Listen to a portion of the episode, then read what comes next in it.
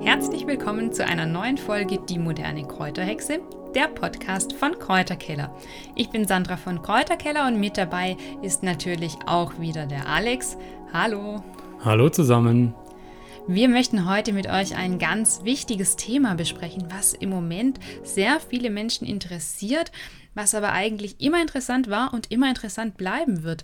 Denn es geht um die Selbstversorgung und darum, wie man Stück für Stück etwas mehr zum Selbstversorger werden kann und natürlich auch darum, welche Rolle Wildkräuter hier spielen. Wirklicher Selbstversorger zu sein, also das heißt fast alles, was man benötigt, um zu leben, selbst zu erzeugen, gehen wir jetzt mal nur von den Lebensmitteln aus, das ist eine sehr, sehr große Aufgabe. Möchte man wirklich alles selbst erzeugen, dann wird man sehr viel Zeit benötigen und natürlich auch sehr viel Land, um gewisse Pflanzen in so großer Menge anzubauen, dass sie für ein ganzes Jahr reichen. Natürlich müssen die Pflanzen dann auch lagerfähig sein und das ist schon eine sehr, sehr große Aufgabe. Das schafft nicht jeder und wir möchten euch heute zeigen, wie man zumindest einen gewissen Prozentsatz relativ einfach und ohne großen Aufwand selbst erzeugen kann. Es soll dabei nicht darum gehen, dass man den ganzen Keller voll hat mit Gemüse, was man selbst angebaut hat, sondern eher darum, wie man täglich etwas anbauen kann, im heimischen Garten oder auch nur auf dem Balkon oder auch nur auf der Fensterbank. Oder aber man sammelt in der Natur, um das dann eben selbst verzehren zu können. Ja, Alex, erzähl doch mal, was haben wir so die letzten Jahre gemacht? Wir haben ja auch Stück für Stück uns da ein bisschen weiterentwickelt. Schilder doch mal unseren Zuhörern, wie wir da so vorgehen. Von Vorteil ist natürlich, wenn man einen eigenen Garten hat. Und wir sind in der glücklichen Lage, so einen eigenen Garten zu besitzen. Nicht jeder hat die Möglichkeit eines eigenen Gartens, aber da kommen wir später noch dazu. Der Garten ist es nicht nur ein Stück Lebensqualität und auch Rückzugsort, sondern wir nutzen ihn ganz pragmatisch, nämlich indem wir nicht viele Zierpflanzen anbauen, sondern vor allem Nutzpflanzen. Und insbesondere im letzten Jahr hat es super funktioniert mit der Zucchini. Wie viel Zucchini hatten wir, Sandra, letztes Jahr? Hm. Also Zu viele. Genug für die ganze Nachbarschaft und die ganze Familie. Und ja, also ich denke, 50 bis 60 konnten wir ernten, aber wir haben auch alle gegessen. Genau, sowas funktioniert leider noch nicht bei jeder Nutzpflanze. Also wir haben auch andere Nutzpflanzen wie zum Beispiel Kartoffeln versucht anzubauen. Nicht jedes gelingt, aber das ist ja auch wichtig, dass man einfach mal anfängt, um auch zu lernen. Und dieses Jahr werden wir es bestimmt besser machen. Ja, so ein eigener Garten ist natürlich sehr, sehr gut, wenn man da auch ein Stück Land hat und sich das so einteilen und beackern kann, wie man das möchte. Natürlich ist es ganz wichtig, auch die richtigen Standard- oder Bodenbedingungen zu haben. Ist natürlich auch immer ein bisschen unvorhersehbar, wie sich zum Beispiel das Wetter entwickelt. Also gibt es Sturm, Regen, Hagel. Damit muss man natürlich dieser Tage und dieser Jahre leider ja auch immer rechnen, dass es ein bisschen so zu Unwettern kommt. Und es hat uns ein Stück weit auch letztes Jahr ein bisschen so die Ernte verhagelt im wahrsten Sinne des Wortes. Aber man muss ja nicht immer einen Garten haben, sondern das Ganze funktioniert auch auf einem Balkon, oder Sandra? Mhm. Und zwar gibt es da mittlerweile wirklich tolle Sachen, die auch echt dekorativ aussehen. Bei uns steht seit einigen Jahren ein Etagenhochbeet auf dem Balkon. Und das ist sehr, sehr besonders, denn man kann da auf ganz kleinem Raum, weniger als einem Quadratmeter, relativ viele Pflanzen anbauen und auch ernten. Und das Schöne ist, Je nachdem, wie viel Licht die Pflanzen benötigen, pflanzt man diejenigen Pflanzen oben in die höchste Etage, die besonders viel Licht brauchen und die, die eher im Halbschatten wachsen oder weniger Sonnenlicht bevorzugen, pflanzt man dann in die Mitte oder nach unten. Und so hat man eben für verschiedene Pflanzen wunderbare Lichtverhältnisse und kann dann direkt auf dem Balkon ernten. Und das ist sehr, sehr luxuriös, denn man muss nirgendwo hingehen. Man kann sich immer wenn man gerade am Kochen ist, die entsprechenden Kräuter oder auch Salat oder auch einige Gemüsepflanzen vom Balkon holen und dann direkt verarbeiten. Und das ist wirklich, wirklich eine tolle Alternative, über die ihr alle nachdenken sollt. Und es macht auch richtig viel Spaß, dieses Hochbeet aufzubauen. Das hast du gemacht, gell, Alex? Ähm, Sag mal was dazu, war das schwer oder schafft es jeder? Muss man da Profi-Handwerker sein? Nein, man sollte einfach einen guten Schraubenzieher haben und jetzt sagen ja also so Grundausstattungen. Aber es gibt ja nicht nur diese Hochbeete, die man kaufen kann, sondern man kann sich auch ein Hochbeet einfach selber bauen. Und insbesondere ist es eine gute Möglichkeit, wenn man jetzt gar nicht so viel Land hat, dass man selber irgendwie beackern kann. Das heißt, äh, wenn man zum Beispiel jetzt ganz blöd gesagt nur einen Parkplatz hat, dann kann ich auf diesem Parkplatz trotzdem ein Hochbeet stellen und dann ziehe ich eben meine Pflanzen einfach auf den Parkplatz. Also man braucht nicht immer einen Garten und Mutter Erde, um sowas zu gestalten. Und es besteht natürlich auch die Möglichkeit, aus Paletten ein Hochbeet zu bauen. Da wurden wir neulich inspiriert von Sandra und Michael von Food Forest Design, die auch schon mal in diesem Podcast waren. Die haben ein riesen Hochbeet gebaut, allein aus Paletten. Und das heißt, man muss nicht extra etwas kaufen, man kann eigentlich auch aus dem Fall Altholz sich ein Hochbeet basteln. Und wenn ihr jetzt sagt, ja, das ist alles schön und gut, aber ich habe überhaupt gar nichts. Ich habe keinen Balkon, ich habe nichts, wo ich draußen irgendwas hinstellen könnte. Ich kann keinen Garten mitnutzen. Man könnte sich ja zum Beispiel auch mit jemandem zusammentun und gemeinsam einen Garten nutzen oder sich einen Garten teilen. Wenn ihr sagt, das klappt alles gerade bei mir nicht, dann gibt es immer noch Möglichkeiten. Es reicht schon eine Fensterbank oder aber ein Küchenwagen aus, um sich ein bisschen was selbst anzubauen. Und da sind wir dann natürlich auf kleinstem Raum in der Wohnung und da bauen wir jeden Tag das ganze Jahr über Sprossen und sogenannte Microgreens an. Das ist im Prinzip Grünkraut, sowas wie Kresse oder auch Brokkoli, was dann in Anzuchtschalen ausgesät wird und man dann einfach abschneiden kann, in den Salat geben kann, aufs Brot essen kann oder in Gemüsepfannen. Und man hat dann wirklich kleine Mini-Pflanzen, die voller Nährstoffe stecken und die man tagtäglich frisch ernten kann. Wir kaufen nie Sprossen oder Keimlinge aus dem Supermarkt oder aus dem Bioladen. Das gibt es dort ja auch. Machen wir nicht, weil da sind wir uns einfach nicht sicher, wie lange stehen die da schon. Oft sehen die nicht mehr so frisch aus und man weiß natürlich auch nicht, wurden die noch irgendwie behandelt oder mit irgendwas speziellem gegossen, was ich jetzt vielleicht nicht essen wollen würde. Wenn man das zu Hause anbaut, ist es einfach eine ganz saubere Sache.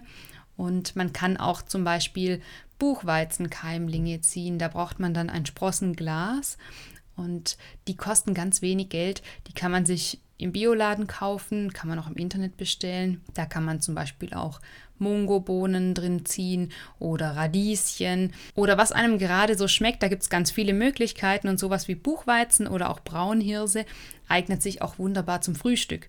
Denn bei uns kommen die Sprossen sogar schon ins Müsli. Dann nehme ich dann natürlich Sprossen, die jetzt nicht so intensiv sind, sowas wie Rettich oder so eignet sich da natürlich weniger gut. Aber Buchweizen oder Braunhirse passt wunderbar, weil das so lecker nussig schmeckt und auch in einer süßen Mahlzeit eine tolle Ergänzung sein kann, welche einen besonders hohen Gehalt an Mikronährstoffen aufweisen.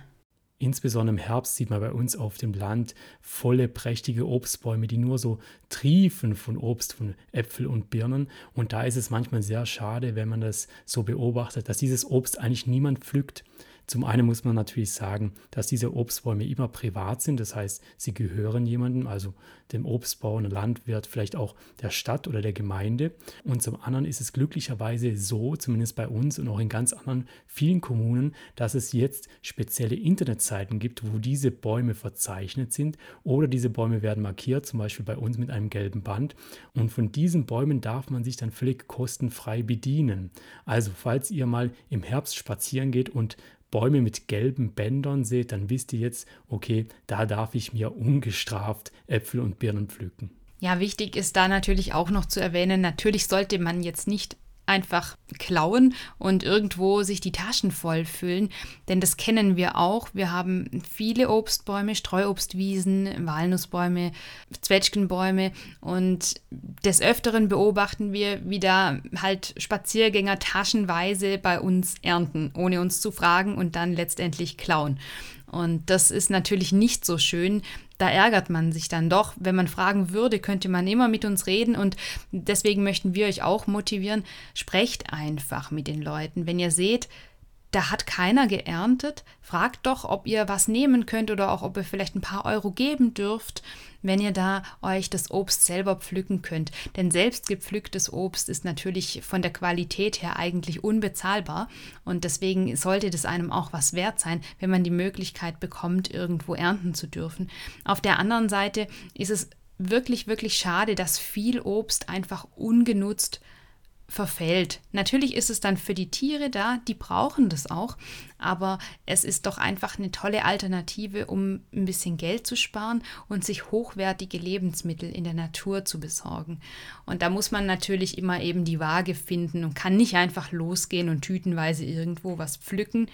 Aber trotzdem ist es da auch wirklich ratsam, dass man aktiv wird und sich einfach darum kümmert, kann ich da was mitnehmen oder sollte ich das lieber lassen.